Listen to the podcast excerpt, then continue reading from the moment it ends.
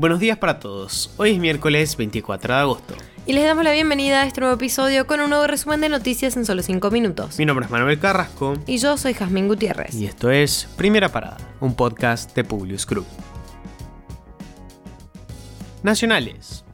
Cristina Kirchner esgrimió un descargo de 1 hora y 30 minutos desde el Senado de la Nación, luego de que el tribunal le negó su pedido de responder a las últimas pruebas presentadas por el fiscal.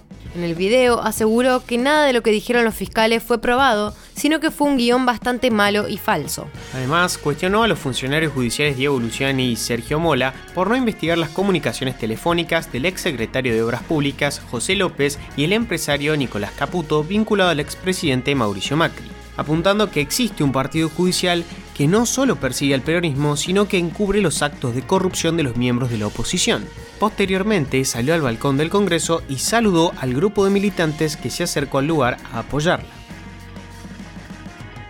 El pedido de condena contra Cristina motivó reacciones a favor y en contra en todo el arco político. En el caso del Frente de Izquierda, las discrepancias fueron notorias. El Partido Obrero no comparte las aseveraciones de otras fuerzas dentro del FIT. Negar el entramado de corrupción que envuelve al kirchnerismo pone a la izquierda como un furgón de una fuerza política en descomposición. Rechazar una condena proscriptiva no debe confundirse con el apoyo operativo político K, insistió Gabriel Solano en referencia a la solidarización que tuvieron ayer Miriam Breckman y Manuela Castañeira con la vicepresidenta.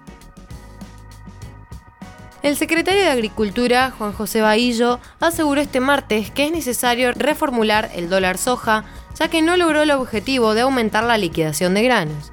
A finales de julio, el Banco Central lanzó el instrumento que permite a los agricultores que liquiden soja antes del 31 de agosto que accedan con el 30% del pago recibido por su mercancía en dólares a valor oficial y con el restante 70% a un plazo fijo atado al avance del tipo de cambio. Esto no incentivó una mayor liquidación de las divisas, por lo que se espera que esta medida se modifique en poco tiempo. Tras la reunión del Consejo del Salario Mínimo Vital y Móvil, se alcanzó un acuerdo para aplicarle un aumento del 7% y que sea de 51.200 pesos a partir de septiembre. Asimismo, se estableció que el sueldo mínimo alcanzará los 54.550 en octubre y 57.900 en noviembre. En ese mes habrá una revisión del monto, según se acordó. De esa forma, el salario mínimo tendrá en diciembre un incremento interanual del 80,9% y en marzo del 2023 del 75,5%. Internacionales. El gobierno de Qatar detuvo y deportó a decenas de trabajadores inmigrantes que participaron en una protesta debido a que su empleador no les pagaba. Cabe destacar que el Emirato será el anfitrión de la Copa del Mundo dentro de tres meses y ha dependido de la mano de obra extranjera para construir su infraestructura, incluyendo los relucientes estadios para la máxima cita del fútbol masculino. En este caso está involucrada la empresa Albandari International Group, que según el gobierno ya estaba siendo investigada por las autoridades por impago de salarios antes del incidente. Arqueólogos israelíes descubrieron una mansión de 1200 años de antigüedad en el desierto del Negev, no lejos de donde fue hallada recientemente una mezquita del mismo periodo. Esta edificación tenía un vestíbulo con suelo de mármol y paredes decoradas con frescos. También tenía bóvedas subterráneas únicas e impresionantes que prueban los medios económicos que tenían los propietarios. La ONU reitera que todos los soldados deben salir de la central nuclear de Ucrania, que está bajo el control de los rusos.